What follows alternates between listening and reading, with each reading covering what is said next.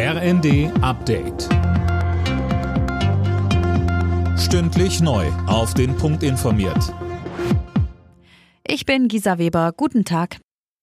Die USA haben den mutmaßlichen Spionageballon aus China abgeschossen.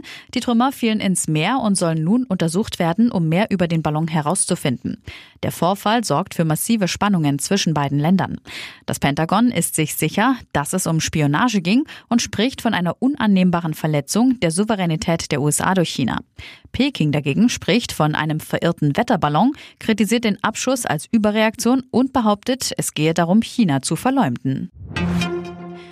Kanada hat einen ersten versprochenen Leopard 2 Kampfpanzer auf den Weg in die Ukraine gebracht.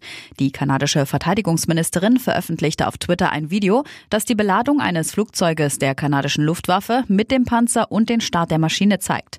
Dazu schrieb sie, dass ihr Land die ukrainischen Streitkräfte weiterhin mit der Ausrüstung versorgen wird, die sie für einen Sieg brauchen. In Europa kommt man mit der Lieferung dagegen offenbar nur schleppend voran. Deutschland hatte zuletzt noch auf die konkrete Beteiligung von Partnerstaaten gewartet. Bis heute Mittag hat Ex-Verfassungsschutzchef Maaßen noch Zeit, freiwillig aus der CDU auszutreten, sonst droht ihm der Rausschmiss.